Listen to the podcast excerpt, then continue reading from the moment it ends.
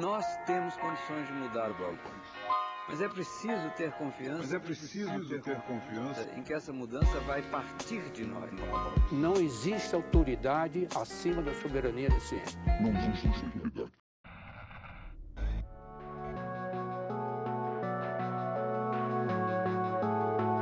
Bem-vindos ao Nós da Nutrição, o seu podcast sobre nutrição e seu contexto na vida contemporânea. Aqui quem fala é Pablo Couto e está começando a edição de novembro do Quebra-Nozes, o quadro de coletânea de notícias relevantes no cenário de alimentação e nutrição.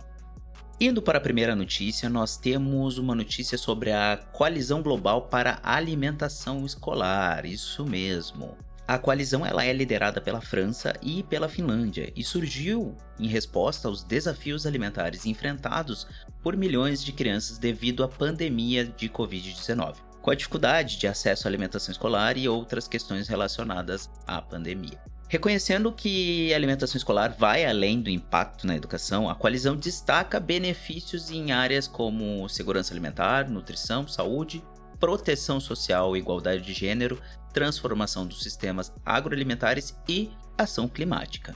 A grande questão é que após o encontro entre os presidentes Lula e Macron em 2023, o Brasil passou a integrar e co-presidir a coalizão, propondo, abre aspas, estratégias de cooperação internacional em alimentação escolar, o país líder mundial nesse tema buscará expandir programas de alimentação escolar globalmente com enfoque na rede regional da América Latina e Caribe. A iniciativa também aborda os impactos das mudanças climáticas na alimentação escolar, visando compreender o ciclo de desenvolvimento da agricultura familiar globalmente. O objetivo é garantir que 724 milhões de crianças recebam alimentação nutritiva até 2030, erradicando a fome não apenas no Brasil, mas em todo o mundo. Para a cooperação internacional, solidariedade e compromisso são fundamentais, destacando o fator humanitário como a força motriz para transformar a vida das crianças por meio de uma alimentação escolar adequada. E aqui a gente tem que fazer um recorte interessante que o Brasil tem uma das políticas de alimentação escolar mais bem fundamentada dentre tantos países, né? O PNAE ele é uma política que já vem há anos mostrando a sua eficácia em garantir o combate à insegurança alimentar e nutricional no âmbito escolar e social, porque ele consegue perpassar questões relacionadas entre a educação e a alimentação. Ainda sobre alimentação escolar, o presidente Lula sancionou com vetos no dia 23 de novembro a lei que determina que estados, Distrito Federal e municípios forneçam verba e condições para o pleno funcionamento do Conselho de Alimentação Escolar, o CAI. Publicada no Diário Oficial da União, a Lei 14.734 de 2023 teve origem na proposta de lei da Câmara 90/2018 aprovada pelo Senado em outubro e de iniciativa da deputada professora Dorinha Rezende, do DEM, de Tocantins. O texto prevê que todos os entes federados forneçam instalações físicas, recursos humanos e recursos financeiros que possibilitem o pleno funcionamento do CAI, facilitando o acesso da população. No entanto, foram vetados trechos da matéria. Um deles estabelecia competências do Estado, Distrito Federal e municípios complementarem, por lei local, as normas referentes à execução do Programa Nacional de Alimentação Escolar, na respectiva jurisdição, e fixava os elementos sobre os quais essas normas deveriam dispor. Também foram vetados pontos que atualizavam a Lei 11.947 de 2009, que autorizava o Fundo Nacional de Desenvolvimento da Educação a suspender repasses ao PNAE. Segundo o Poder Executivo, essas emendas limitariam a autonomia dos entes federativos para organizar e manter os seus respectivos sistemas de ensino, descaracterizando o PNAE e comprometeriam potencialmente a continuidade da oferta de alimentação escolar. Então, teoricamente, a partir de que esta lei comece a entrar em vigor e comece a ser cobrada de fato, porque existe uma lacuna entre entrar em vigor e ser cobrada, até para ajuste dos entes federados, a gente vai ter algumas alterações com relação à fiscalização, porque o CAI ele é um órgão de participação da comunidade de dentro da política de alimentação escolar. É uma forma da sociedade estar inserida dentro desse contexto. Vamos observar como é que vai funcionar, porque também tem outra questão. Muitos municípios não têm adesão da população. Então essa obrigatoriedade acaba vindo como uma forma talvez de institucionalizar isso de alguma forma formal e prover para as pessoas que vão participar do CAI alguma remuneração para que isso ocorra e daí sim tenhamos participação social, o completo esvaziamento porque não vão conseguir. Enfim, são indagações que a gente tem que fazer porque isso de alguma forma vai impactar o funcionamento do PNAE nos municípios. Agora, para a próxima notícia, a Novo Nordic, vocês já ouviram falar desse nome aqui nos episódios. A Novo Nordic fez mais investimento na casa dos bilhões de dólares na ampliação de suas instalações de produção na Dinamarca. E isso tudo para aumentar a sua produção. A empresa é mais conhecida atualmente por seus principais produtos: o medicamento semaglutida, usado no tratamento da diabetes com a marca Ozempic, e obesidade com a marca Wegovy. Esse investimento da Novo Nordic representa uma resposta à demanda explosiva de uma fração da sociedade como uma opção para a perda de peso. De forma geral, o uso de medicamento na nutrição não é visto totalmente com maus olhos, desde que seja acompanhado por um profissional responsável e consciente de um acompanhamento que vise a autonomia e reeducação alimentar do paciente. O que possivelmente estamos presenciando é uma nova onda das substituições dos procedimentos estéticos pelo uso de fármacos para atingir status de magreza de forma indiscriminada devido à grande demanda social pela perda de peso em si. Além disso, é importante nos atentarmos que, enquanto uma parte do mercado global vende produtos alimentares ricos em ultraprocessados, hipercalóricos e com baixa concentração de nutrientes, visando o lucro e o recorde de venda, outra parte traz a solução para esse problema, criando uma conjuntura do mercado. Por ser um problema de saúde pública, muitas vezes essa questão recai sobre a tutela do SUS, mas sem um caráter protetivo, educativo e preventivo necessário para um bem-estar social geral, ficando a só critério de uma resolução de problema mesmo, né? Dito isso, mais uma coisa para a gente prestar atenção aí. Agora a gente vai para o que aconteceu no Nós Nutrição nesse mês de novembro. Se tu conhece o Nós Nutrição, tá conhecendo agora, seja bem-vindo. Agora, se já é ouvinte e tá gostando desse episódio, toca pra frente, entre em contato conosco nas nossas redes sociais por arroba. A gente tá em praticamente todas as redes sociais. Vocês já devem ter ouvido falar isso algumas dezenas de vezes. Então, indo mais especificamente para os episódios que nós tivemos, se tu não escutou o episódio que a Gabriela Carniel conduziu voltando com um tema de insatisfação corporal, porém agora, pasmem, acompanhado de duas psicólogas incríveis. Corre lá e ouve elas conversam sobre a relação com o corpo pela percepção da psicologia. Agora, já encerrando o mês de novembro, nós tivemos mais um lançamento do Boas Conversas Alimentam. O Boca é uma série de episódios em parceria do Nós com o Comida do Amanhã. E esse novo episódio, ele é intitulado A Teia dos Povos, 3 mil anos de jornada para acalmar o espírito das pessoas apressadas corram lá, ouçam e deem a sua opinião ou compartilhem com quem vocês acham que vai apreciar também esse conteúdo tão incrível.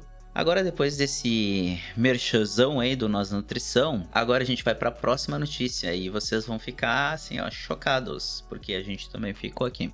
O Senado aprovou o projeto de lei 1459 de 2022, conhecido popularmente como PL do Veneno. E em uma sessão na terça-feira, dia 28 de novembro, texto que flexibiliza o uso de agrotóxicos tramitou em regime de urgência e aguarda a sanção ou veto do presidente Lula. O projeto de lei ele foi aprovado com apenas um voto contrário da senadora Zenaide Maia, do PSD, e o projeto recebeu apoio das bancadas ruralista, mas ele foi muito criticado por pesquisadores e ativistas devido ao risco à saúde pública, pois permite o registro de agrotóxicos que podem provocar câncer. Não que os que existem hoje regulamentados não possam, mas os possíveis novos agrotóxicos que antes eram proibidos, existem muito mais evidências sobre a causa de cânceres e também os danos causados à saúde de uma maneira geral. Com regime de urgência, foi aprovado pela Comissão de Meio Ambiente do Senado e impulsionado pela bancada ruralista. O relatório do senador Fabiano Contarato do PT do Espírito Santo foi favorável à tramitação da matéria, eliminando o trecho que alterava o termo agrotóxico para expressões mais brandas, como defensivos agrícolas e herbicidas. O PL do veneno foi criticado pela Fiocruz por trazer um conceito de risco à saúde que permite o registro de agrotóxicos causadores de câncer, segundo a instituição. A Fiocruz destaca a ausência de um nível aceitável para o consumo de substâncias cancerígenas. O engenheiro agrônomo e professor da Universidade Federal de Santa Catarina, Rubens Onofre Noradi, considera inadmissível a aprovação desse retrocesso no Senado, referindo-se à tramitação da PL. O PL enfraqueceu o controle estatal sobre os agrotóxicos, concentrando a autoridade sobre essas substâncias exclusivamente no Ministério da Agricultura. Especialistas consideram essa proposta perigosa, uma vez que o ministério é frequentemente influenciado por ruralistas isso representa uma mudança em relação à divisão tripartite existente desde 1989. O autor do PL é o senador Blário Mag, apelidado de Rei da Soja. O senador no passado também já exerceu função de ministro da Agricultura, Pecuária e Abastecimento do governo Michel Temer. Então, provavelmente isso já está sendo assim, ó, discutido, arquitetado já faz um bom tempo. Até pelo fato desse projeto ter sido aprovado de forma tão célere e sem nenhuma resistência no Senado. Enfim, a boiada passou, como diria o antigo ministro do Ingovernável. Agora que falamos de agrotóxicos, vamos falar de clima. O que atualmente observamos é que não importa a quantidade de agrotóxicos utilizadas, se por consequência da crise climática estamos passando por cada vez mais catástrofes. Além de que, em outubro, muitas das frutas e hortaliças mais comercializadas no principal mercado atacadista brasileiro apresentaram um aumento nos preços em relação ao mês anterior. Essa elevação pode ser atribuída às condições climáticas desfavoráveis ou às mudanças na região de fornecimento desse produto. A pesquisa conduzida pela Conab analisou as cinco hortaliças batata, cenoura, cebola, tomate e alface, e cinco frutas: laranja, mamão, melancia, maçã e banana. Outro ponto relacionável é com relação à nossa fauna, mais especificamente com as abelhas. O presidente da Associação Gaúcha de Apicultura, Abenor Furtado relata uma situação sem precedentes em seus 30 anos de apicultura no Rio Grande do Sul. Devido às tempestades que causaram a perda de todas as floradas, ele estima uma perda de 80% na produção de mel no estado em 2022, o maior produtor do país. Esse problema se estende à região sul, responsável por 36,8% da produção nacional, de 60,9 mil toneladas em 2022. As condições climáticas adversas, como chuvas frequentes em outubro e novembro, afetaram a atividade das abelhas, resultando em uma menor produção de mel e menor reprodução. Essa escassez de mel devido às chuvas prolongadas está resultando em uma menor disponibilidade do alimento para as colmeias, levando a um declínio da população de abelhas por fome, conforme destacado pelo presidente da Federação de Associação de Apicultores Meliponicultores de Santa Catarina, Ivanir Sela. As condições climáticas adversas estão enganando as abelhas, especialmente as rainhas, resultando em uma população elevada nas colmeias, mas com escassez de alimentos devido ao tempo fechado. Os meses de outubro e novembro, historicamente marcados por florada significativa, estão sendo impactados, concentrando a produção de mel entre março e maio. Além disso, o calor extremo tem influenciado o comportamento das abelhas no sul do país, tornando-as mais agressivas. E se, por um lado, a intervenção humana indiretamente está afetando as abelhas, também existe uma intervenção direta. Vejam só como as coisas se relacionam.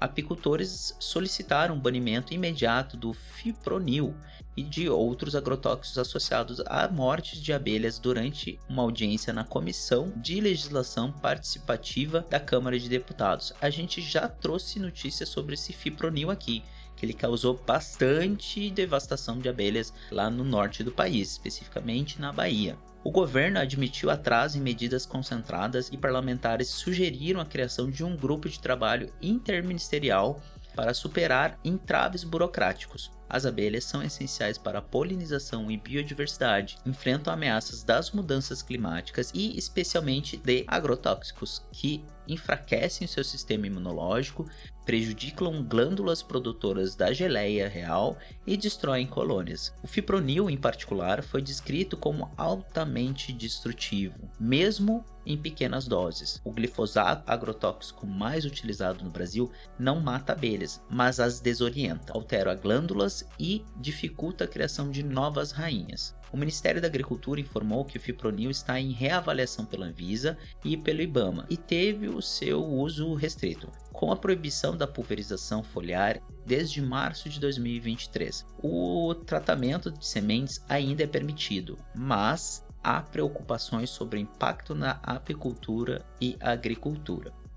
Em resumo, Estamos vivendo uma realidade dicotômica, onde de um lado ocorrem aprovações de PLs, como a PL do veneno, que consequentemente impacta no clima e expande a crise climática causada pela intervenção humana no meio ambiente, de várias formas. E de outro lado, um dos setores responsáveis por essa situação já sente o impacto no bolso pela queda da produtividade, pelo impacto na fauna causada por todas essas alterações. Por exemplo, nas regiões sudoeste e centro-oeste, responsáveis por aproximadamente 60% da safra, foi considerada recorde de 22 para 23, ocorreu uma estiagem severa fora da época, acompanhada de ondas de calor intenso, atrasando consideravelmente o início do plantio. No Nordeste, os municípios de Barreira e Luiz Eduardo Magalhães, na região oeste da Bahia, enfrentaram uma prolongada falta de chuva. Em algumas localidades onde o plantio de commodities deveria ocorrer em setembro e outubro, muitos produtores optaram por adiar a semeadura, aguardando condições hídricas mais favoráveis. E de acordo com meteorologistas, os extremos climáticos tendem a se tornar mais intensos e frequentes. Então, é nesse clima que a gente termina o episódio de notícias de novembro.